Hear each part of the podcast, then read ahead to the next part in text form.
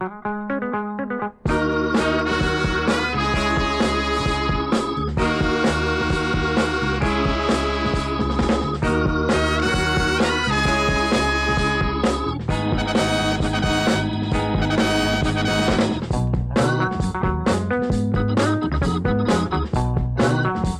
a todos, bienvenidos al podcast de Vigilante.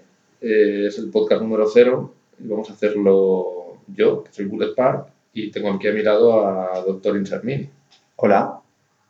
Eh, bueno, en este primer programa, que es un poco improvisado, hemos tenido problemas de sonido, vamos a, a intentar que salga lo mejor posible, espero que nos disculpéis. Vamos a hablar sobre el cine de ratas, que es un tema que en realidad se le ha ocurrido a Dr. Insermini y nos va a contar ahora un poco pues, de dónde viene este tema. Hace tiempo que me di cuenta de, de que había una serie de películas en los primeros años 80 eh, sobre el peligro la amenaza que suponían las ratas. Y eran películas además que me gustaban bastante. Entonces eh, se quedó siempre ahí la idea de hacer algo con eso. Y bueno, cuando Nando y yo eh, hablamos de hacer un podcast, pues me parecía que era un tema ideal, porque podemos hablar de estas películas y además, si lo pensáis, hace mucho tiempo que ya no se hacen películas sobre ratas, ¿no te parece? Es verdad, sí. Hay como subgéneros que parece que se pierden de repente en el tiempo. No sabemos si esto se recuperará. La verdad es que aparte del, del tema de ratas hubo, un, hubo como mucha moda con todo el tema de insectos y de, y de otros bichejos que no sé muy bien de dónde parten. Porque más allá de los 80, yo creo que incluso en los... Empezaría todo en los 50, ¿no? Con el cine este de ciencia ficción, así un poco el Sí. terror. Realmente ha habido películas eh, desde la época del primer cine independiente o serie B que hacía Roger Corman sobre, sobre amenazas que venían de, de animales que mutaban, incluso Alfred Hitchcock hizo Los pájaros, pero es verdad que eh, eh, poniéndonos a mirar en profundidad el, el tema de las ratas, sí hemos descubierto que tienen mucha, mucha culpa de toda esa moda que hubo en los primeros 70 que se llamó cine de eco-horror, que es como el horror de, que nos llega desde la naturaleza. Mi padre solía decir, Morgan, uno de estos días la Tierra se vengará del hombre por llenarla de basura. Si el hombre sigue contaminando la Tierra, la naturaleza se rebelará. Y va a ser una rebelión diabólica. Yo nunca lo tomé en serio, pero aún recuerdo la forma en que me miraba cuando dijo, uno no sabrá nunca cuándo y dónde va a suceder. Pero una vez empiece no se sabrá tampoco cómo y cuándo se detendrá.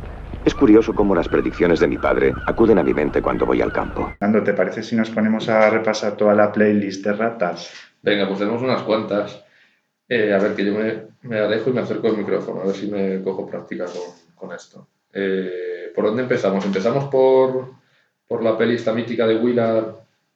Sí, ¿O tenías en mente alguna otra? No, es, eh, la culpable de, que estemos eh, haciendo el programa realmente es de Willard, que es una película del año 1971, dirigida por Daniel Mann, no es un director muy conocido, pero que, que la película, que trata de, de un muchacho eh, así como tímido, que está explotado en su lugar de trabajo, y tiene una relación un poco complicada con la madre porque está en la cama siempre enferma.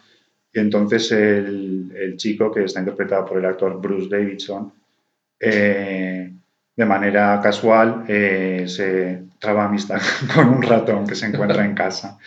Que el ratón eh, es un ratón de color blanco al que le pone de nombre Sócrates. Bueno, pues esta película, que es una película de muy bajo presupuesto, en la que aparecen nombres entrañables como el de Sondra Locke, eh, con- Que la murió hace poco. Sí, murió hace poco. La, que fue mujer de, de Clint Eastwood. Eh, sí, Fue- o sea, estuvieron casados. sí, Hicieron varias películas juntos. sí, y además de ella, pues también hay gente como Elsa Lanchester o Ernest Borgnine, que son actores que venían de, de la época del cine clásico y que todas estas peliculitas de serie B o de terror eh, los aprovechaban para darle un poco de, de plus de, de qualité a las películas. Y es el caso de Willard. Eh, Willard eh, fue un gran éxito de taquilla y nadie se lo esperaba realmente. Incluso he leído que a Ernest Borgnine eh, le ofrecieron o bien cobrar un salario fijo o, o cobrar en función de la recaudación de la película. Ajá. y él prefirió cobrar un, una, un determinado importe.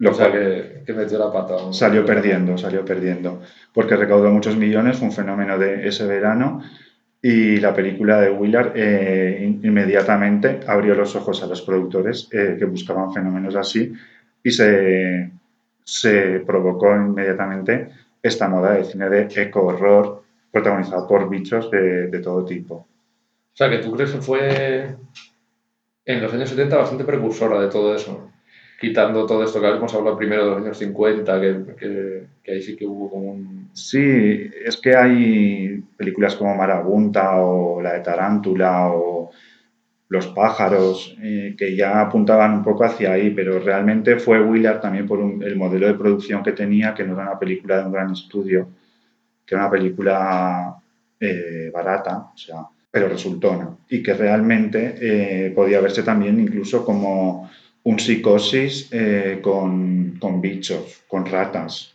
¿Estás de acuerdo en eso, Nando? Sí, a mí la película me, me sorprendió gratamente, la verdad. Esperaba que iba a ser más... A ver, yo vi primero la segunda parte, la que todavía hemos hablado de ella, que es una secuela que se hizo a, a partir del éxito de la, de la, primera, que se titula Ben, que es el nombre de la rata, la otra rata que adopta el, el protagonista. Y, y la verdad es que no sé cuál de las dos me gusta más, pero la primera me sorprendió bastante porque es bastante loco todo el tema de la personalidad del chaval, la relación está con las ratas, con la madre, y sobre todo me sorprendió gratamente. Yo pensaba que esa peli iba con unos derroteros más, eh, más de terror desde el principio y, y casi lo relega al final, ¿no? O sea, en realidad la película te lleva por un lado y de repente te encuentras con una secuencia en la que, bueno, da igual que distribuimos aquí, vamos a destripar 20 veces todo, en que, en que las ratas matan al, al jefe ya por fin sí, el protagonista, que estamos deseando que, que pase algo así. sí. Y, y, choca bastante. Y luego la segunda retoma un tono como más, como toda la primera parte de la, de la primera, digamos, ¿no? Un tono así como más... Sí, más infantil o no sé cómo llamarlo. Mira, yo tengo que decir que eh, la de Ben, que es la secuela, eh, o sea... No te gustó nada. No me gustó. No me parece para nada... Yo Willard la veía como una mezcla muy, muy chula de, de la tienda de los horrores con, con psicosis. Podía, puede por la madre. Sí, por la madre, porque en lugar de la planta Audrey tiene al ratón, al ratón Ben, que es el ratón maligno. Eh, en cambio, la de película de Ben, aunque yo la intenté ver con todas las ganas que le puse a, este, a este maratón de cine de ratas, la verdad es que eh, primera la película en el minuto 25 prácticamente no había empezado y esto eh, ya es como que me costaba perdonarlo y luego me pareció un poco un exploit muy, muy poco, muy apresurado, o sea, realmente no. Es como muy infantil, ¿no? Claro, es que ya... Me sorprende del, que hagan una secuela a raíz del, del, éxito de la primera y cambien tanto ese tono, digamos, así un poco creepy que tiene la primera. Y... Claro, sí, yo creo que, además de que es una buena película, Willard, que por cierto en España se conoció como La Revolución de las Ratas, la gracia que tenía es que podías empatizar fácilmente con el personaje protagonista. O sea, una persona joven, frustrada, que no tiene dinero, que es un poco marginado, socialmente un poco apestado y esto seguro que caló en su momento en el público. En la segunda parte, en Ben, pues es un chiquito que a mí me parece un chaval muy guay porque ha hecho películas que me gustan, era una antigua estrella Disney, pero realmente pues la película no es muy buena. que es el que sale, en, el, el, chavalín que sale también, y será con esa edad, ¿qué edad sale en, en esta otra película, en la de Pesadilla Diabólica, la de... Pues la de Dan Curtis. Esa, pues esa, porque es un niño sí, también. esa película es cuatro años posterior o tres o cuatro. Entonces, eh, es un, sí, como dice Ando, eh, el Lee Montgomery, que fue una historia infantil de algunas películas así Disney, hoy, hoy olvidadas. Eh, luego tuvo una etapa de cine de terror junto con Ben y algunas películas con Dan Curtis, que es un director que nos gusta mucho, en concreto en Death of Night, en en el episodio de, de Bobby, que bueno, ya otro día en otro programa hablamos de, esa película porque me encanta. Pues. Pues sí, yo tenía aquí apuntado alguna cosa sobre. Ah, bueno, no. Willard, la, la primera. O sea, la, la, la primera de ellas, la Willard que hemos hablado, que está basado. Casi todas estas luego están basadas en novelas. Es una cosa que, que me sorprende porque me parecía a mí como el origen muy cinematográfico y resulta que, que la mayoría están basadas en, en novelas. La de Willard está basada en una novela que se llamó Ratman's Notebooks de un tal Stephen Gilbert, no tengo ni idea quién es, que por lo visto esa novela está narrada en forma de diario y cuenta pues todo este tema que debe ser bastante fiel la peli, me imagino. Eh, pues todo este chaval así como muy, muy fuera de la sociedad, muy marginal, como muy tímido y tal. Y, y otra cosa que tenía apuntado yo de la de Ben, que es una secuencia que me hace mucha gracia, hablando, si hablamos un poco en abstracto sobre este tema de las ratas, que luego supongo que entraremos en eso, en por qué surgen estos, de repente en el cine estas modas, estoy de, de, dónde surge y por qué hay ese, ese esa, se crea esa atmósfera de repente de, de tratar eh, estas cosas, ¿no? Sí. Bueno, lo hemos hablado muchas veces Juan y yo, eh, una secuencia que es las ratas en el supermercado, parece una tontería, que se están dando un festín con todas esas, todas esas cajas de cereales de colores. Es como muy pop y a la vez es como. tiene un significado así un poco. no sé qué pensar. Esas ratas asaltando ese supermercado, como el. ¿Tú qué piensas de eso? Eh, no me quiero adelantar, pero o sea, con, con, una serie de reflexiones que he tenido sobre el tema de las ratas. No, pues adelántate. Pero sí, sí como dices, eh, antes me doy cuenta de que la gente eh, estaba mucho más, era mucho más consciente de que convivimos con ratas y de que las ratas están por todas partes y de que en cualquier lugar, en tu casa, en el supermercado, en los restaurantes, hay ratas. Y de hecho puedes comer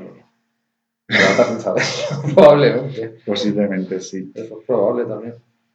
Entonces, claro, eh, lo bonito también de ver estas películas es ver cómo todas esas escenas, es verdad, cuando, cuando ves eh, pues las ratas en, en, su, pues en su día a día, como sobreviviendo y haciendo todas estas cosas. Oye, Nando, creo que tenemos que, que pinchar ya la canción de Ben, ¿no te parece? Pues sí, ¿cómo la presentamos la canción esta? Porque a mí yo es una canción que conocía de antemano y cuando me di cuenta que era una canción que habían hecho a propósito para la película y que de hecho estuvo nominada al Oscar y ganó un Globo de Oro y todo esto, pues me sorprendió. ¿Y quién canta esta canción? pues quien la canta pues es nada menos que Michael Jackson. Fue el primer hit importante que tuvo, eh, el primer número uno. Eh, Muy. Os cuento un poco, si no la conocéis, que es una canción que habla de, de la amistad que el cantante Michael Jackson eh, tiene con su amiguito Ben, que es un personaje marginado. Y, y es inevitable, eh, viéndola o escuchándola ahora, eh, entenderla un poco como un mensaje de amor hacia su amigo Ben. O sea, ahí lo dejo. Ya veréis que Ben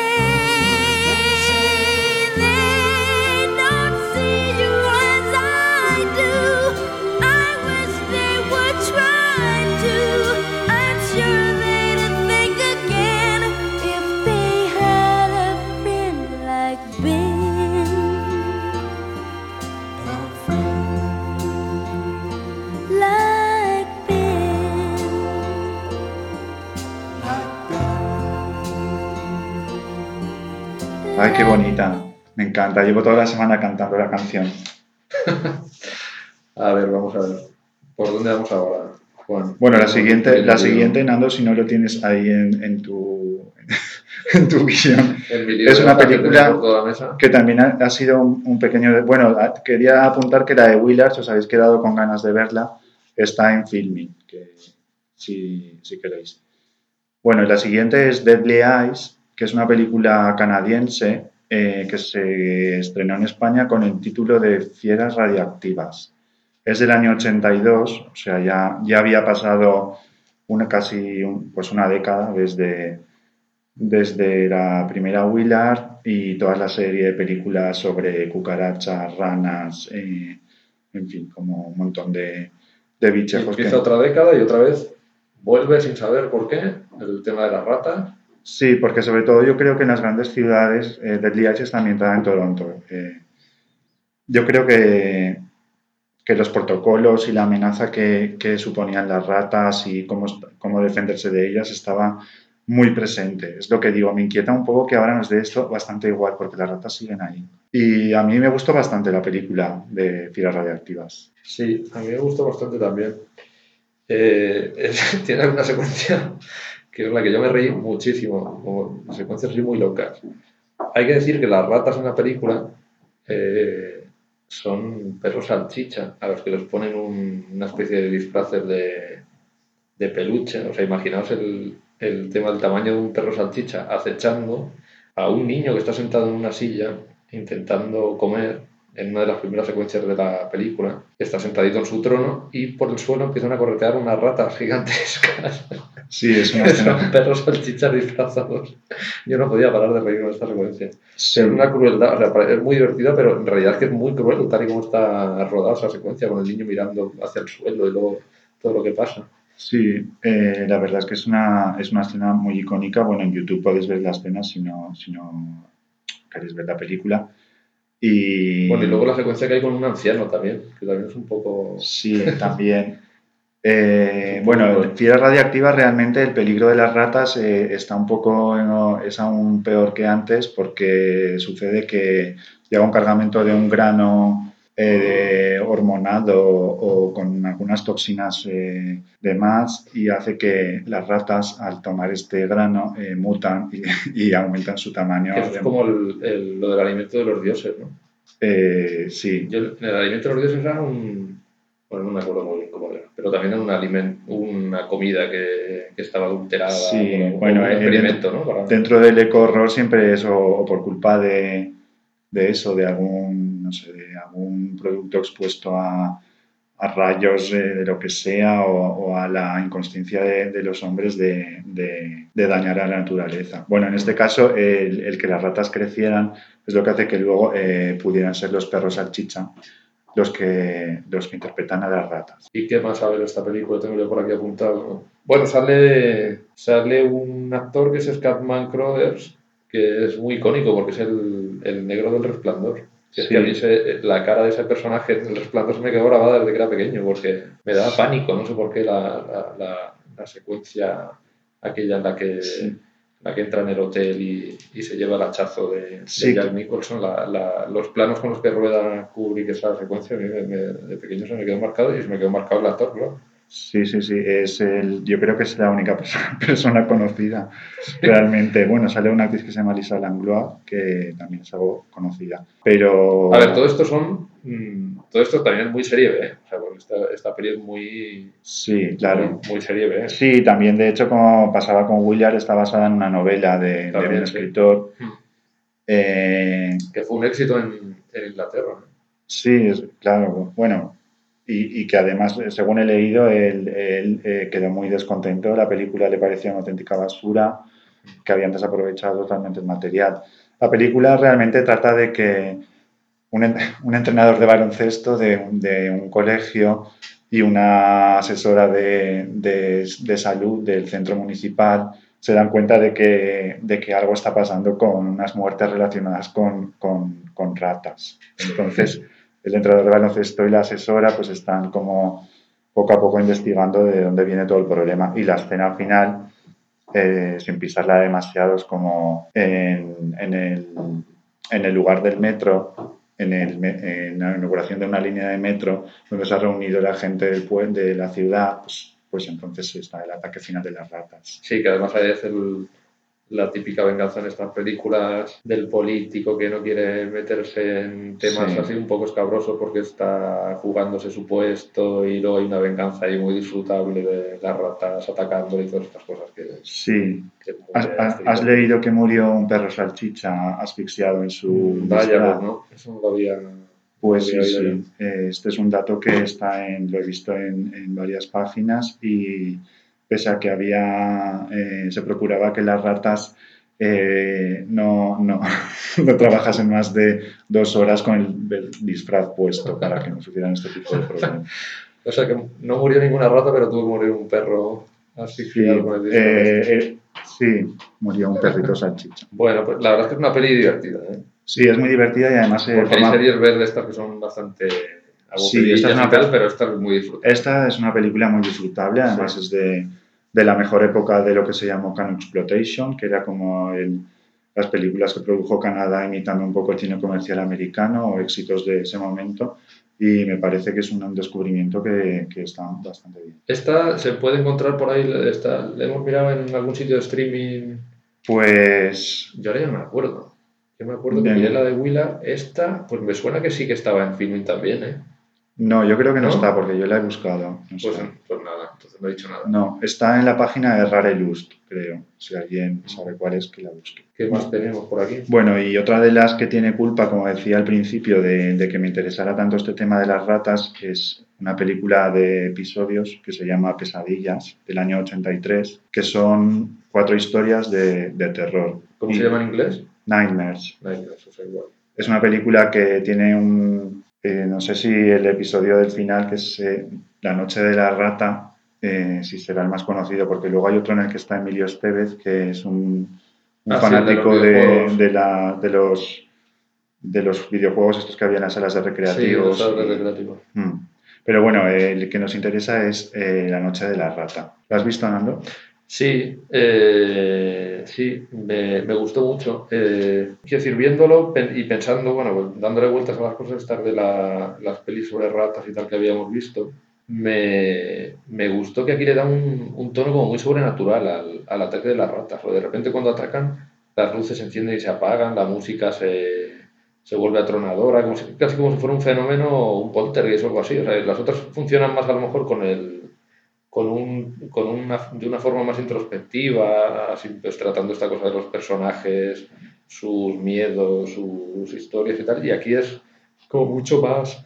De repente explota todo y, y pues eso se ven vasos volando, platos, puertas que se cierran. Es casi como, Sí. un- como si sustituyéramos el poltergeist por, por un ataque de ratas, así como muy, Sí. muy loca. ¿no? Sí, es, es verdad. Eh, bueno, el, el- el- el- la protagonista es la actriz Verónica Cartwright, que es una actriz eh, fantástica. Sale en Alien, en, bueno, y en algunas otras películas que, que nos gustan mucho. Y, bueno, eh, la película tiene esta doble lectura que, que es ya nos metemos un poco en el terreno que también me interesaba a mí, que se trata de, de ver eh, todas estas visiones de las ratas, si no son como la proyección o, o como la materialización como de otros miedos como más abstractos que tienen los personajes. En este caso la historia es como de una familia en la que la madre, eh, Verónica Cartwright, se siente muy abandonada por el marido que siempre está eh, ocupado con sus negocios y es un poco repelente eh, también. Y como de repente eh, los indicios de que hay una rata eh, merodeando por casa, además no es una rata convencional, es una rata bastante grande, puede estar relacionada, o sea, se puede ver perfectamente como la película de monstruos que puede ser, como de la rata, o como la proyección de, de una mente, de una neurosis que ya está a punto de, de llegar a su fase final y se materializa en esta rata. Hay una escena que se va a repetir luego en otras películas, que es cuando el matrimonio encuentra que, que las tuberías del desagüe, la cocina, está atascado y, y Sí. está atascado porque se ha quedado dentro una rata. Esa sí, esa, esa secuencia se repite bastante en las películas. Yo, eh, a propósito de esto que, que decías, ¿no crees que se puede decir que hay unas películas que tratan el, el tema de las ratas más como puro terror y pues ataque de, de distintas ratas y tal? Y otras que funcionan más, lo que decías tú, como una proyección de miedos o de, de miedos eh, personales, incluso como de reflejos casi de, un, de, de unos miedos colectivos, ¿no? Como de una época o algo así. Como, o sea, se ve bastante, se ve como diferencia entre unas, entre Sí. unas y otras, ¿no te parece? Sí, sí, sí. Pero bueno, esto como pasa siempre, o sea, siempre es mejor. eh, el mismo Roger Corman cuando hablaba de sus películas, o sea, siempre decía que era valor añadido el, el que tuvieran estas lecturas como más abstractas. Él, por ejemplo, sus adaptaciones de Poe siempre eh, estaban planteadas como atribuyendo a, a los terrores como no solo la amenaza física, sino como, como un, no sé, un estado mental como frágil o, o tal. Y aquí sucede como en, en otros Sí, en que vamos este, A ver. en este, en este fragmento de, de la película, o sea, que en el- el- Bueno, eh, aquí eh, la rata es una rata, se encuentra en la rata, está en, en la tubería, pero realmente la, la gran amenaza de la casa y lo que hace que, que vuele todo por ahí y que haya apagones y demás es porque la- están eh, enfrentándose a la rata del diablo. es verdad que lo dice, Sí, lo dice en un diálogo que vamos a escuchar, ¿no? sí. Y lo dice eh, justamente es, bueno, un actor que los que tengáis más años os acordaréis porque era profesor Sorosky en, en la serie de Fama. Diga. Señora Houston, soy Kiefer. Sí.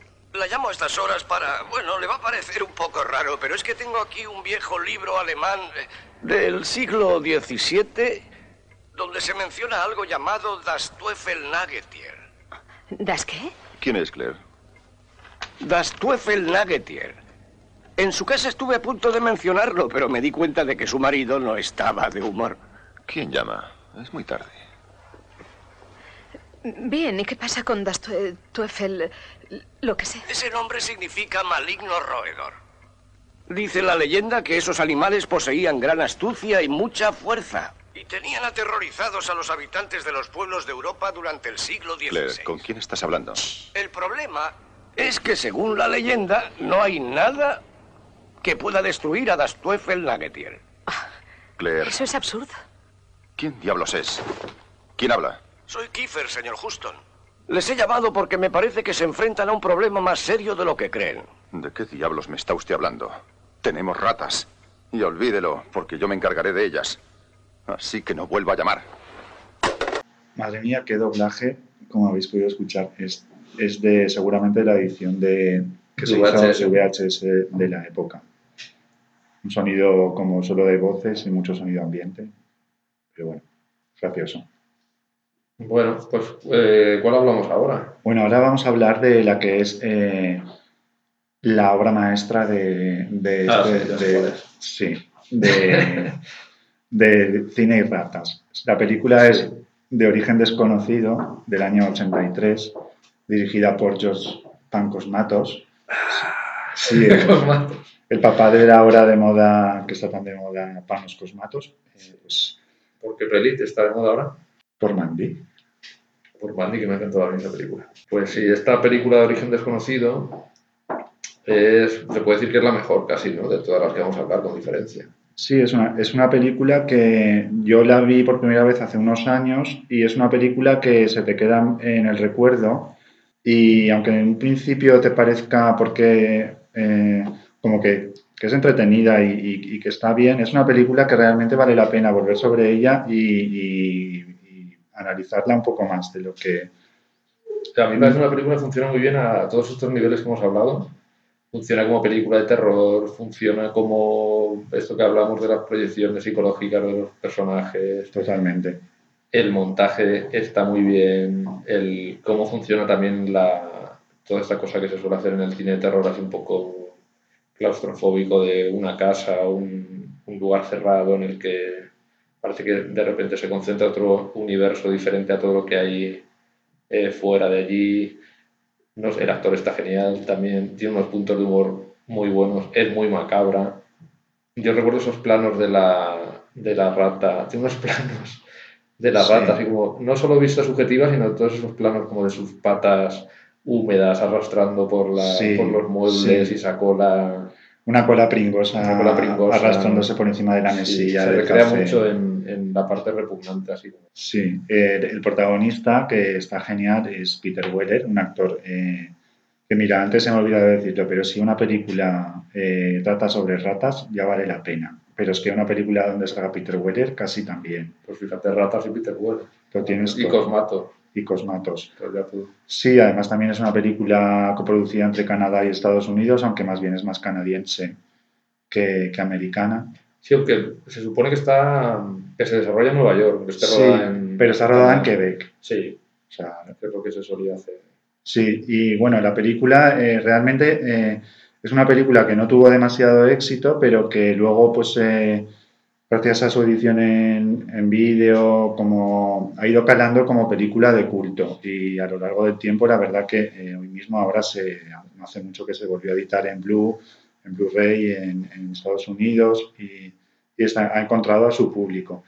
También está, está en filming, por si a alguien le interesa. Y es una película que, que yo creo que el problema que tiene, porque he visto que incluso en filming o en IMDb no tiene una puntuación muy alta, yo creo que el problema que tiene es que no, no, si tú miras el título, el cartel, te haces una idea muy equivocada de lo que es la película. Sí. Realmente la película es un poco como una historia kafkiana o lynchiana con Mm. un poco de- con un toque de humor, pero todo muy, muy, muy preciso y muy inteligente. O sea, no, no tiene muchas tonterías ni le sobra nada a la película. Y muy.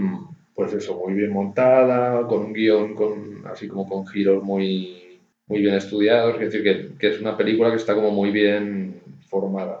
Sí, bueno, no hemos dicho el argumento. Deberíamos explicar un poco que la película es, eh, trata un poco además de, de, toda aquella, de toda aquella moda que hubo de, de películas protagonizadas por yuppies y, o gente así como ejecutivos que tenían éxito. Y esta eh, se puede leer como ver como una historia de un yuppie que de repente recibe un encargo como importante en la empresa que va a suponer un paso eh, o sea, grande para él y en ese momento justo coincide con que su mujer y su hijo pequeño se van de viaje y se queda él solo en el apartamento. Y entonces él enfrentado ante pues, el reto eh, de elaborar, empieza poco a poco a, a obsesionarse con esta rata que, que está en casa y se olvida casi de todo el tema del trabajo solo para cazar a la rata Sí. Y también tiene esta lectura eh, evidente de, Sí, porque del desmoron- des- desmoronamiento que él está sufriendo. En el siglo XIV las ratas provocaron la plaga de la peste, que mató a una de cada tres personas desde la India a Islandia. Sí, es verdad, ¿a que es increíble? La catástrofe más horrible de la historia. Más de un tercio de la población de todo el mundo civilizado destruida por las ratas, no por bombas o armas, por ratas. Una rata normal es capaz de deslizarse por un agujero del tamaño de una perra chica, nadar casi un kilómetro por agua helada durante tres días. Es capaz de devorar plomo y cemento con esos dientes como cinceles, a un ritmo tan increíble que se asustaría si se lo dijera. ¿De verdad? Sí, si intentas tirarlas por el retrete, son capaces de sobrevivir y volver a entrar en el edificio por el mismo camino. Podrían caer desde cinco pisos y salir ilesas. Y dos ratas, solo dos, darán 20 millones de ratas en menos de tres años. Y dicen que sobre el planeta hay tantas ratas como seres humanos. empieza a tener muchos problemas, empieza a abandonarse, empieza a tener problemas, obviamente cuando vuelve al trabajo, porque está ya totalmente desquiciado. Su vida en Sí. casa se limita a romper absolutamente todo lo que tiene alrededor con tal de, de cazarla. Y, y es casi una lucha cuerpo a cuerpo, al final ya es una, es, aquello es una locura. o sea, Sí, sí, sí, sí. Y lo, lo que a mí me gusta mucho, se hace al principio de la película mucho hincapié en que la, la casa tan bonita eh, que tienen, o sea, la han hecho con su esfuerzo, Sí, que han evitado reformado. pedirle dinero al, al suegro, al padre de la mujer, Mm. Que él se ha ocupado de la decoración, de traer los muebles, de hacer todo. Y la película, eh, a medida que él se vuelve más y más loco, o sea, él va destruyendo, Destruyendo, hasta que al claro. final, o sea, es un destrozo absoluto. Y aquí está, eh, veo eh, relacionado con otras películas, o sea, el tema de la rata, Sí. o sea, está relacionado de alguna manera. Es como un reverso oscuro de, del éxito o de, o de la gente y de Claro. sus buenas intenciones y de su éxito. La rata es todo lo opuesto. Sí. La rata está muy relacionada con el estatus. Esto ya pasaba en pesadillas. Mm. O sea, en pesadillas realmente el marido también está siempre trabajando y porque es una clase media bien que quiere aspirar a más y la rata se manifiesta también como, como una advertencia como de, de- del peligro que, que hay en, en- ser demasiado ambicioso. No sé, es que esto se repite. como un obstáculo, ¿no? Como- Sí, es, es, yo lo veo muy como un símbolo de, como de, pues eh, los hombres habitamos arriba, en la parte de arriba de la Tierra y las Mm. ratas abajo. Es como es inevitable verlo como así. Sí, sí. Yo iba a decir algo. Ah, bueno, sí. eh, yo es que como últimamente todo lo comparo con, con American Psycho, seguramente si seguimos haciendo el podcast te lo nombraré mil veces. estoy. Estoy seguro de que sí. Pues es que me recordó mucho toda esta cosa de la, el- la degradación esta a la que se somete el personaje. Como además él es un yuppie con, que aspira así como a llegar en la empresa a un puesto alto y siempre se ve trajeado perfecto saliendo de casa. Sí, Eh, pues toda esa degradación me recordó mucho a la, a la- en este caso es una rata, pero bueno, la degradación que vive Patrick Bateman y cómo va su locura apoderándose de él y cómo va ese ser perfecto, tiene que empezar a ir asesinando para, sí, para poder enfrentarse a sus miedos y a la... sí. No sí, sé, lo vi sí. un poco en, ese, en esa onda también, ¿no? Sí, Eh, solo que aquí, claro, la lectura realmente es mucho más luminosa que en el caso de, de American Psycho. porque Así que al final ya es... Cuando él consigue realmente, bueno, esto es un spoiler, pero bueno, tapáis un momentito, los, los, quitáis, os quitáis los auriculares. Pero al final, cuando él destruye finalmente a la rata, es justo cuando regresa la mujer con el hijo y él, en lugar de estar fatal, realmente está muy feliz porque realmente dice como que no renuncia al estatus de, de- de tipo ambicioso, de hombre de éxito, Sí. Pero que vuelve a ver como lo importante que es para él pues su familia o, o todo esto. Es como happy end muy extraño, que yo creo que, que es por eso que la gente no ha acabado a veces de conectar. Lo con que pasa es que yo pienso en esa mujer bajando del taxi con el niño y le comenta algo así como que, que- que está, pues, ¿cómo estás así sin afeitar o cómo estás? Sí, Y claro, están muy felices de repente abrazándose y tal, y yo pienso en esa mujer cuando entra en esa casa y se encuentra todo eh, destrozado, pero destrozado a niveles de, de romper absolutamente muebles, paredes, Sí. cuadros, todo inundado, el sótano ese debe estar hecho polvo, o sea, no sé yo eso si va... a ya, bueno, eso bien. cada uno pues podemos imaginar cómo va a ser. De todas maneras, si ella realmente quiere a su marido, eh, va a tener que entender que, eh, o sea, el, mari- el marido de antes, obsesionado con un hilo que le salía de la camisa o con una imagen perfecta, como Sí. se deja ver al principio de la película, es de un hombre neurótico. Cuando el niño le pisa la alfombra y se la arruga, también le- se lo recrimina. Al final, el, el hombre es como un salvaje, o sea, ha renunciado a, a toda esa sofisticación y a toda esa, esa fachada que se ha construido para triunfar en su empresa y ha vuelto a ser el hombre salvaje primitivo que también, eh, pues, eh, yo creo que la gran lectura de, de la película y la mujer debe valorarlo también. ¿Y tú crees que vuelve a... ¿Tú crees que él volverá a ser el que era o ya después de que de eso no es imposible? Hombre, yo creo que les dará la patada a la empresa y, Sí, ¿verdad? y que harán otra cosa mejor. Y se irán a otra casa. Pero estas ratas no quieren la comida. Tiene razón, Kurt. No quieren comer el grano. Quieren comernos a nosotros. Bueno, este audio fantástico es de la película Ratas, no te di terrore, que en España se llama Año 225, después del Holocausto. Es una película del año 84 y oye, Nando, nos vas a hablar tú de ella porque yo no la he visto. Pues yo es que la he visto, pero son de estas películas que, que las veo y casi las olvido.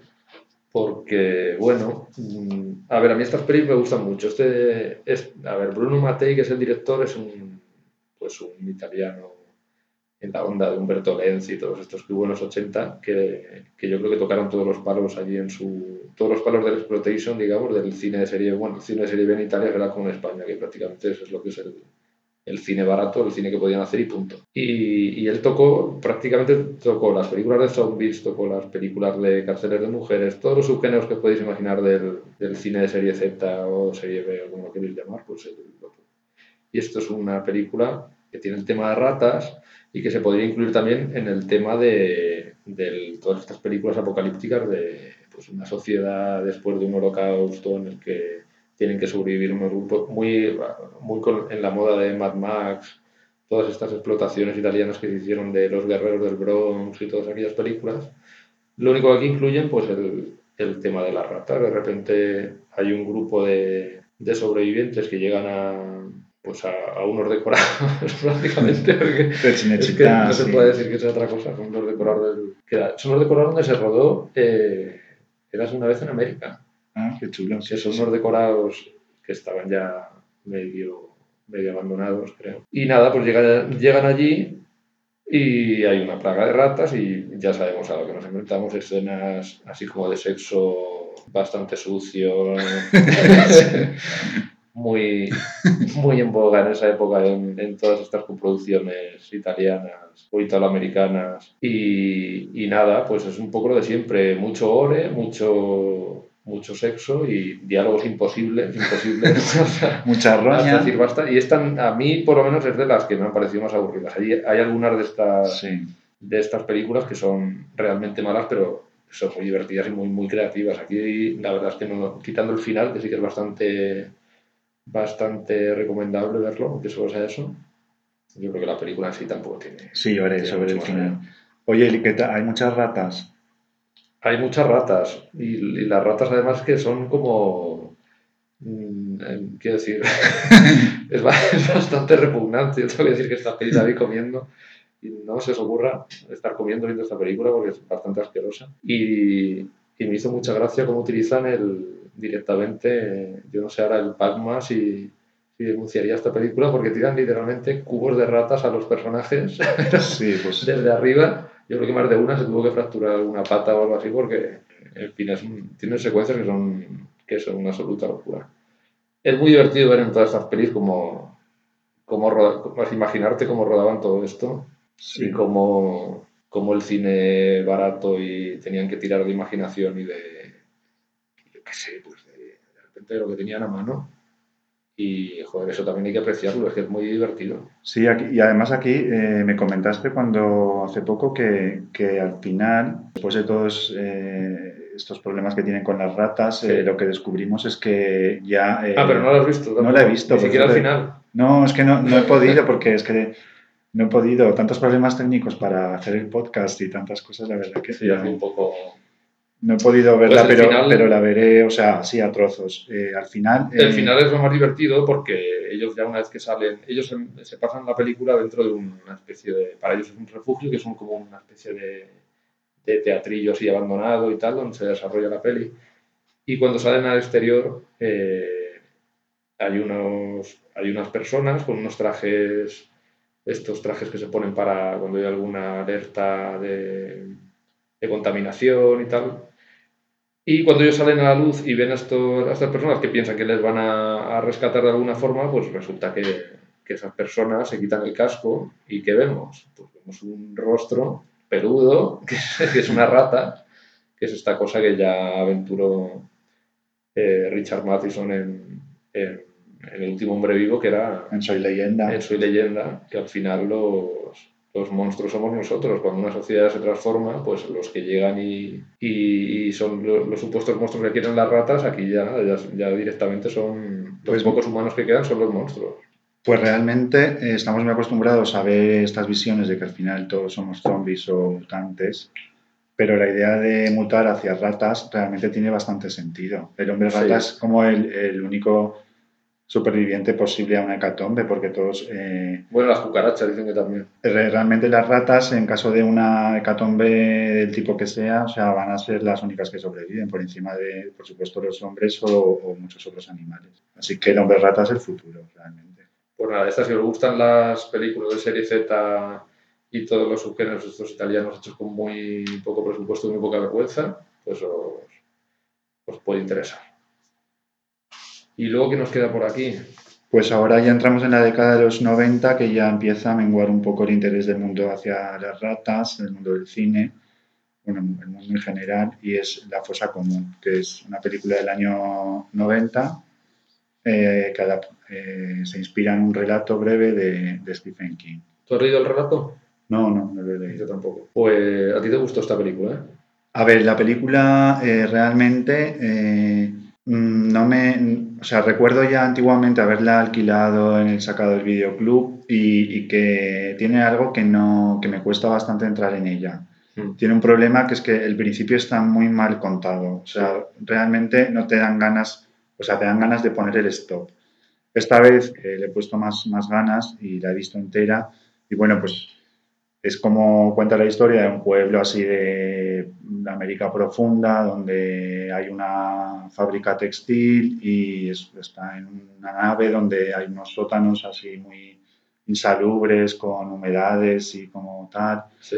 Y entonces es como eh, ahí es donde eh, los trabajadores de ese lugar pues conviven con, con ratas todo el tiempo. Aunque como se ve luego, pues hay una, como una rata mutante muy grande. O, Que es como un murciélago gigante. cosa Sí, es una rata que de tanto vivir bajo tierra que ha mutado como murciélago. Mm.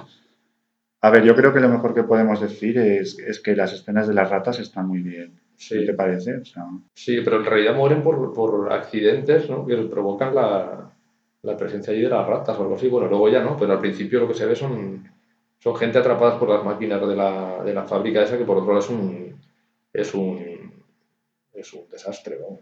La típica fábrica Sí. explotando ahí a sus trabajadores y... y Sí, y- también he, le- he leído, leyendo un poco sobre ella, veía como que la peli tiene sus fans y también hacían como una defensa de la película, como también como que, que las ratas representaban como el, la explotación esta a la que están sometidos los trabajadores y demás, pero de verdad que cuesta un poco ponerse en esa lectura, porque al final la película No sé, igual el relato va más por ahí, pero... igual, sí. Bueno, es una peliculita que, bueno, que Sí, la peli es un poco aburrida. sí. Y yo tengo aquí apuntado algo de la peli. Ah, sí, la, la, la secuencia esta que te conté, que la de la descripción esta tan gráfica que hace uno de los personajes que estuvo prisionero en Vietnam o alguna... Ah, sí, sí, sí. Es horrible eso, sí. que cuenta esto de la... Bueno, imaginaos esto de Las torturas que las hacían. torturas que hacían con ratas. O sea, que, Sí, que de repente quieres lo traumatizar a los. a Sí, los es que él, él lo cuenta, oyentes. en ningún momento se ve nada de lo que está contando, pero lo cuenta de una forma muy gráfica y muy, muy tremenda. Y yo, como voy a comparar todo lo que vea ah, con American Psycho, pues, pues esto me recordó a una secuencia muy mítica también en, en el libro de, de American Psycho, que es muy, muy tremenda, o sea, ese momento, ese pasaje. Sí. Que no vamos a decir nada más, todo el mundo sabe cuál es, el de la rata. Pues nada, sí, a mí esta película no me gustó mucho. No, no, a mí, ya te digo, o sea, tiene algo que no. Y luego tiene un aspecto muy de telefilm en el mal Sí. sentido de esos años. Sí, Como la degradación ya del telefilm ese de los 90, sí. ¿no? Como para... Sí, es verdad, es, es, es ni siquiera ahora. es así como muy que con clara y muy aburrida. Ahora que según pasa el tiempo hay películas que igual nos gustaban menos y ahora las vemos otra vez y les encontramos como una estética más chula o con esta la verdad que eso casi no, no sucede. Yo que viéndola en este marco de ver cine en el que hay muchas ratas, me gustó mucho como estaban muy, muy bien todas las escenas en las que intervienen las ratas. o sea, Pues el, el relato de Stephen King es, es de los primeros que hizo, ¿eh? Mm, Lo hizo para, para un magazine de estos en el que publicaba los, los relatos al principio, antes de, por supuesto, antes de, mucho antes de publicar Carrie y todo esto, y luego se recuperó, yo creo que en los 80 con, con un libro ya de relatos que lo publicaron, incluyeron este.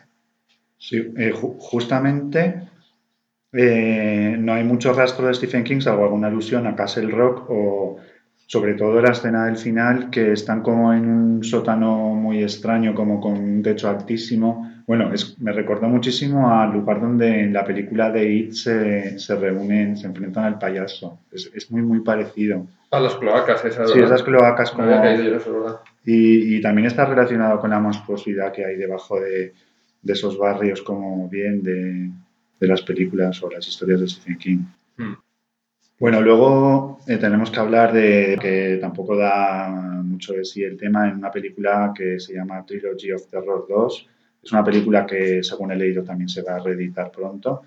A mí me gusta bastante porque el director es Dan Curtis, que es para mí un maestro del horror, eh, o sea, tanto televisivo, bueno, sobre todo televisivo, porque cine hizo poco, pero es el, el creador de Dark Shadows o Pesadilla Diabólica, que hemos hablado antes. Qué Y. Trilogy of Terror 2 es como dice el título, pues la segunda parte de, de Trilogy of Terror, que era aquella película de tres historias con Karen Black. Eh, y entonces unos años, la 20, muñeca. 20 años después, hizo esta secuela, ¿Cómo se llamaba la, la, la muñeca?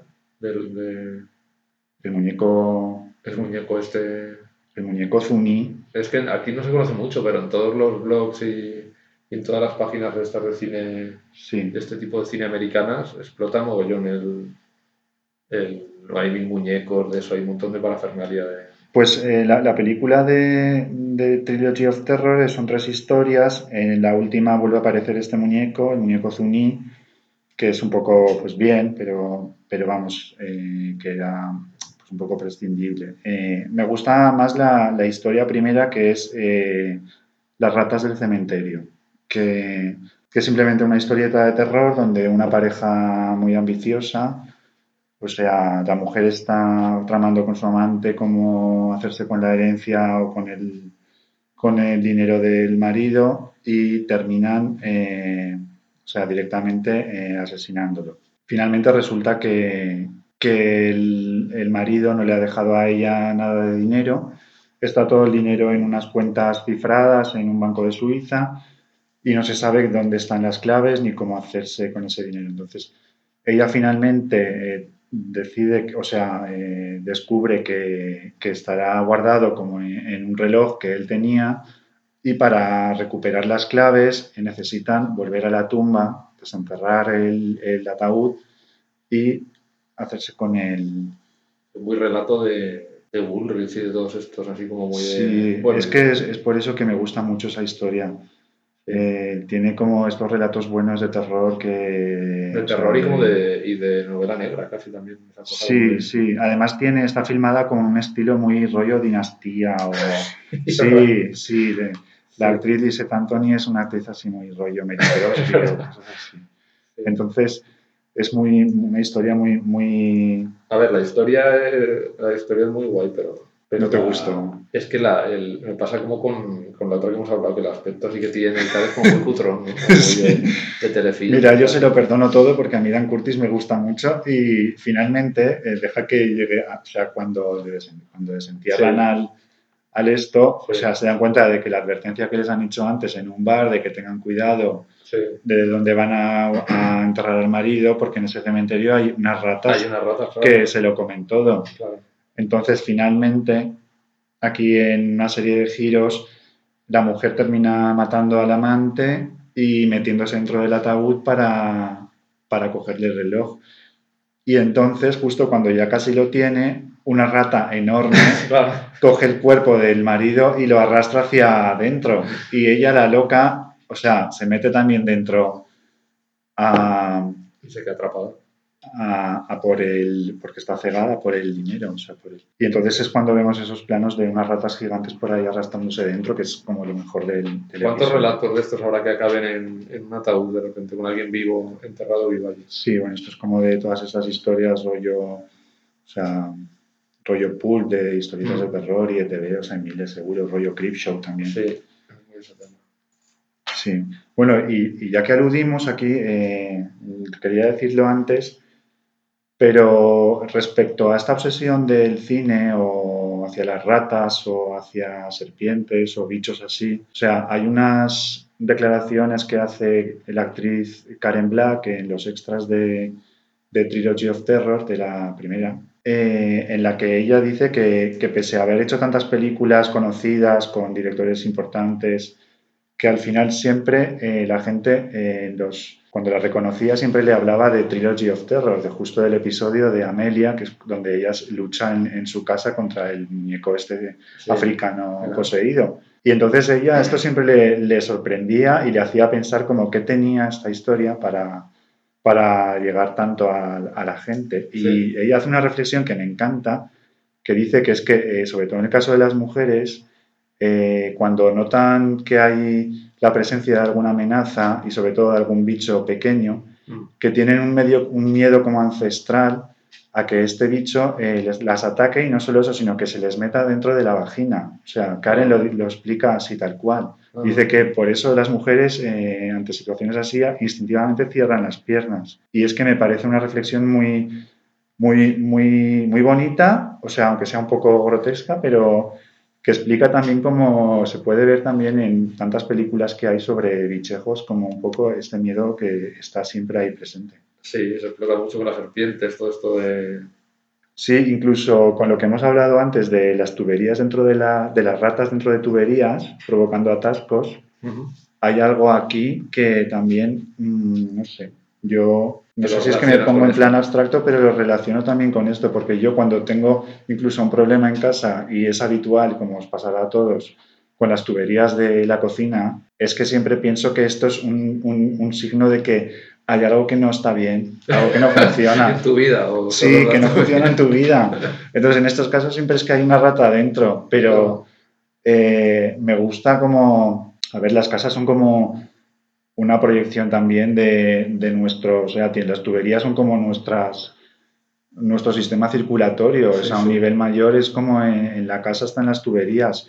Si hay un atasco en la tubería, a mí me provoca una angustia, como necesito que eso se arregle, porque es como si yo tuviera un, me fuera a dar un ataque al corazón o algo así, porque Eso me recuerda a la... No sé si vamos a hablar ahora de ella, del- de, de la siguiente peli. ¿Es la que vamos a hablar ahora? Bueno, antes teníamos que hablar de, del remake que se hizo de Willard. Ah, es que esa no la he visto yo. Bueno, a ver. eh, en el año 2003 se estrenó el remake de Willard, que es una película que, vista ahora en perspectiva, eh, es un poco extraño que, que se hiciera en 2003. Imagino que aún quedaba reciente el éxito de la familia Adams, porque es lo único con lo que puedo relacionar esa O quizá el libro que se pusiera de moda otra vez. ¿eh? Pues igual, pero no lo sé, a nivel tan mayoritario no lo sé, porque Willard es una película eh, hecha con muchísimo dinero, o sea, es un blockbuster realmente, o sea, no a nivel Transformers, pero vamos, que costó más de 20 millones de dólares y obviamente la película fue un fracaso.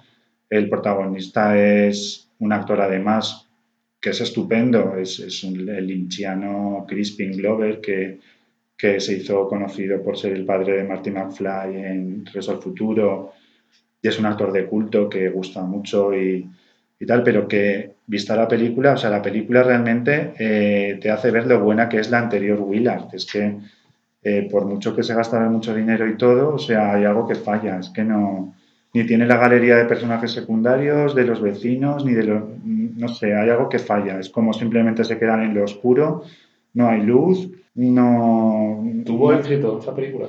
Que va, es lo que estoy diciendo, es que costó 22 millones y he apuntado aquí que recaudó 6 millones. En en España ni nada. No, es que es Yo imposible. sí esa- recuerdo cuando la estrenaron, pero vamos, no... Pero esa película es que el target, ¿cuál era? Es que realmente no es tampoco, entiendo, aparte, el, el- el- mientras sí en la antigua Willard te puedes identificar con el, con el chico, es que en esta de Willard el Crispin Glover es más raro que un perro verde, o sea, que es que realmente es como si te identificas con un necrófilo o algo así, ¿sabes? Es que realmente no, no funciona por ningún sitio y lo único que bueno que tiene es que, bueno, pues que es bonito a veces que se gasten millonadas en historias así como simples y, y más de serie B, porque pues todo Estoy pensando pues, que igual esa... No sé, un proyecto así que le ofrecieron a Tim Burton o algo así, me. Oye, pues Tim Burton, pues en esa época igual hubiera hecho algo más decente, pero bueno, sí, puede ser. Según he leído, la película se la ofrecieron a Joaquín Phoenix y a Macaulay Culkin, a Hostia. los que los dos lo rechazaron el personaje protagonista. Pero Hostia, bueno, El Twitter de Macaulay Culkin... el Twitter, El Twitter, el Twitter. ah, sí, De vez en cuando suelta, pues le, lo voy a buscar. cosa muy tremenda, Sí. ese Twitter. O sea que la- el remake de Willard, pese a que ahora también he visto que la van a reeditar o se acaba de reeditar en Blu-ray en Estados Unidos, sea, realmente no es muy aconsejable. Lo único que, que me hizo, bueno, me hizo gracia, me enfadó, no estoy muy seguro, que es que se utiliza la canción de Michael Jackson, está la canción de Ben, pero tiene un uso como está puesta de fondo para ilustrar una escena en la que al protagonista le regalan un gatito y el gatito tal como entra en casa eh, empieza a ser acosado y perseguido por ratas. Entonces, mientras suena esta canción preciosa de Ben, o sea, vemos como las ratas persiguen y acaban comiéndose al gato. O sea, es a mí realmente no me gusta. Yo esta creo que me la voy a ahorrar. ¿eh? Sí, ahórratela. No me apetece mucho. Sí, bueno, eh, sale Lee Ermey, que es el actor este que hacía de, de sargento cabrón en la de Kubrick, en la de Sí. la chaqueta metálica. Y según he leído también, es como que sus, sus- sus escenas, como es el villano de la película, a, a Crispin Glover le hacía tanta gracia verle decir los diálogos cabreado que se, la- se lo tomaba cachondeo y se tenía que esconder y descojonarse porque le, le daba mucha, o sea, le daba risa más que otra cosa. Bueno, pues ya estamos llegando al final. Sí. Eh, ¿Qué vamos a hablar ahora? De Lemming, supongo. Sí, Que me la recomendaste tú. Yo no sabía nada de esta película, me la recomendaste tú a propósito del, del tema este que íbamos a hablar en el, en el podcast. Y, y la verdad es que me ha gustado muchísimo esta película. pues me, me alegro un montón porque es una película además eh, bastante desconocida. Sí, yo es que no la conocía. El, el director este sí que fue más conocido con la película esta con... ¿Cómo se llamaba? La de... La de Harry, un amigo que os quiere, con Sí. Sergi López. Exacto. Es una Esta peli- anterior, ¿no? No, esta es posterior. Ah, es posterior. Entonces, el Dominic Moll, que se llama, eh, tuvo mucho éxito con, con Harry, un amigo que Sí. quiere, que es una película realmente, es una comedia negra así, con mucha gracia. Y se convirtió de repente como en el director francés como más que estaba el mundo esperando a ver qué hacía después. Y la siguiente que hizo fue Lemming, del año 2005, y eh, inauguró el Festival de Cannes ese año, he leído, lo cual es sorprendente porque apenas 14 años después, o sea, la película está olvidadísima. Olvidadísima. Es casi imposible, no está en ninguna es que, plataforma. mira qué películas no he visto y, y, y- y te suena la carátula, te suena el argumento, por las, tiene un reparto así como muy... Pero nada, nada, no me suena de nada esta película. No, parece ser que, no sé, la gente no... Yo es que no lo entiendo porque yo, yo la he visto tres veces, o sea, Lemmy. Porque ya desde la primera vez que la, que la vi que me... ¿La viste en cine? No, no la vi en cine, ojalá. Pero desde. No, pero como los protagonistas eh, son un actor francés que se llama Laurent Lucas, que es un actor eh, que trabajó, hizo películas muy chulas en aquella época, en los primeros 2000. Y luego salen dos Charlottes, que es Charlotte eh, Gainsbourg y Charlotte Ram- Ramley. Y realmente la película es como un thriller sobrenatural, así como de pocos personajes, muy extraño. El título de Lemming viene de que el Lemming es un tipo de, de roedor que vive en, en Escandinavia, como Sí. explican en la película. Y también, como, como pasan en estas otras pelis que hemos comentado, digamos que el drama empieza en el momento en el que eh, un roedor se queda, el lemming, se queda atrapado en la tubería de- del desagüe de la cocina. Que es una casa nueva porque es un matrimonio joven que se ha ido a vivir a una Barrio mejor. nueva, un barrio mejor porque le han ofrecido un trabajo el, el protagonista, el ingeniero informático y, Le va muy bien. y le va muy bien. Otra vez esto. es la, la- o sea, las amenazas que supone el éxito o un Sí. estatus que tú has querido. O sea, realmente eh, aquí también está, curiosamente, esta relación con el Sí. ratón. Sí, sí, totalmente. Lo que pasa es que luego va por otros derroteros. Luego, la, digamos que, el- que aquí la, la rata sí que sería más como un. Bueno, Mm. la rata, en este caso un ratón, como un McGuffin, ¿no? Para hablar de, de otras cosas. Eh, A mí me gusta mucho el tono que es muy de, de película de Kubrick, esa cosa como medio paranoica, donde al final ya se empieza a mezclar las, las ensoñaciones con lo que es real. Tiene mucho de thriller. Sí, Se toma mucho tiempo para, para entrar en la historia, lo cual aquí está muy bien, o sea, porque me gustó, lógicamente, pero le da muy bien a la historia porque te, no sabes para dónde va, no sabes para dónde No. va la película en ningún momento. Bueno, la película me encanta y bueno, mm, si podéis conseguirla o... O sea, igual en la Cualquier mejor, como es más o menos reciente, es mejor casi no contar No. mucho más porque te va sorprendiendo todo lo Sí, que es verdad. pasando. Y me, me da bastante rabia el que sea una película que además eh, no cuajó ni, ni como ni para la crítica ni para el público. Este director después hizo una adaptación del Monje, esta novela que eh, no recuerdo ahora el nombre del autor, pero eh, que es, la novela es chulísima y él hizo una película que, bueno, no estaba mal, yo también la he visto, sale ya Vin- Vincent Castle. Y este director, eh, pues he visto que ha acabado haciendo cosas en la televisión y que nada, que se ha pues, un poco perdido, pero realmente Lemming eh, vale mucho, mucho la pena. Sí, es, es raro estas cosas de repente por qué no funcionan o por qué no... Yo he estado leyendo muchos comentarios en los foros, en IMDB y en más sitios como... Y, y he visto que es que, es que los, las pegas que le ponen es que no, no entiendo. o sea, Es que yo creo que esta película si la dirigiera alguien así, ya te digo, como Polanski o, Sí, bueno, la También, eh, a ver, luego es que es muy francesa también en, el, en la. Pues en, la- en cómo va desarrollando todo. Entonces, a lo mejor eso. No sé, quizá haya gente que se la haga un poco lenta. Dura dos horas, la verdad es que el metraje es un poco. A mí nunca se me hizo aburrida. No, no, no. Yo la, la he vuelto a ver ahora y es que cada vez que la veo es que se me pasa, me, me- me atrapa mucho. Sí, bueno, y aparte la, tanto Charlotte Gainsbourg como la, la Sí. Rampling tienen escenas buenísimas y que además que es, es un regalo poder verlas juntas. O sea, Sí, la escena es muy buena, sí, sí.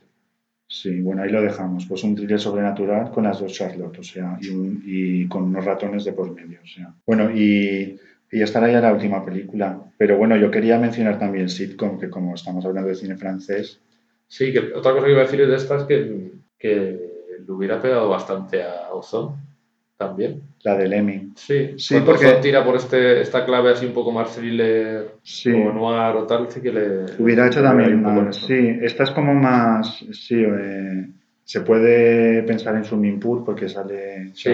Rampling y también es así un thriller como que da muchos giros. Pero sí, también. Pero eso está. Recuerda un poco a una peli eh, francesa que se llama Sitcom de François Ozon del año 98 y que bueno, también es. eh, tanto a Nando como a mí nos encanta. O sea, es, Mm. es una comedia muy divertida como como un teorema, eh, la película Teorema de Pasolini, pero cambiando a Terence Stamp por una rata. por Sí, un yo esa peli la vi, pues creo que la recuperé a raíz de, de, de- de descubrir a Ozone por otra posterior, no me recuerdo ahora mismo cuál, sí, es como es ópera prima, ¿no? Había hecho cortos y tal, pero como peli no era la Sí, es su, primera. pri- su primera película, que además es muy primera película para llamar la atención, después de Mm. que había hecho una serie de cortos. Pero bueno, la película lo bueno es que eh, con el tiempo se mantiene muy bien, o sea, no como otras películas hechas así que pierden el interés enseguida, pero en este caso sitcom siempre es divertida. Mm. Y también es eso, es como que eh, llega un hámster a una casa, que lo cogen como mascota y, y de manera misteriosa la relación de cada miembro de la familia con el ratón les eh, hace que aflore como todo su lado más oscuro, Sí, es más el que tiene en detonante de, secreto. de todo eso. Sí, también es como una familia burguesa que vive en una casa y también, no sé, son, son cosas que me han quedado aquí viendo todas estas películas seguidas, como ese, esa relación entre familia bien o el estatus de éxito y su lado oscuro. Y yo casi, mira, para terminar, diría que el hombre y la rata son almas gemelas. ¿Tú crees? Sí, sí, Pues sí, sí. sí. Estoy convencido y la pena y algo terrible es que la gente se- se- nos estamos olvidando de las ratas, o sea, de que están ahí. Yo es que en Madrid, por ejemplo, no veo habitualmente ratas. Hay gente que sí que las ve. Yo sí he visto ratas en Madrid, sí, eh, es fácil. En Nueva York debe ser a diario en el, en el Según- metro. sí, en, este, en- ¿no? en Nueva York desde, desde hace décadas que tienen unos protocolos muy, muy, muy, muy rigurosos porque, claro, tienen, siempre han tenido problemas de ratas y parece que el control está bastante, con- o sea, que está siempre efectivo y que está controlado, pero bueno, nunca se sabe. Bueno, pues ¿crees que volverá a ponerse de moda todo esto de las ratas y hubo no hubo como un rebrote otra vez como de dentro del cine este de terror de utilizar a los insectos y pero con las ratas no hubo cucarachas, Sí, no lo sé, es que pero ratas no. Es que parece que ahora las, las cosas que más miedo nos dan ya no son como ni arañas ni ratas, como que, que nos hackeen el ordenador y nos graben, yo qué sé, no sé, este tipo de cosas, o sea, o que a tu hijo le, yo qué sé, lo mismo, ¿sabes? Parece que ya no tenemos ojos para, para estas amenazas que antes... eh, Bueno, o sea, espérate que se venga abajo Instagram y todo esto y verás. Y poco más. Yo creo que nos despedimos y Sí, nada más. Nos despedimos con el mejor estribillo que le podemos poner al programa. Hasta la próxima. hasta luego.